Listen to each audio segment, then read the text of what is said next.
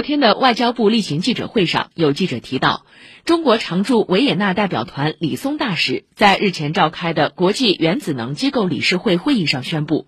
中方将捐款二十万欧元用于保障乌克兰核设施安全。对此，发言人毛宁回应。中方决定通过国际原子能机构向乌克兰核安全和安保技术援助项目捐款二十万欧元，是以实际行动支持机构为加强乌克兰核设施安全所做的努力。他强调，我们将继续劝和促谈，支持政治解决乌克兰危机，从根源上消除核安全风险。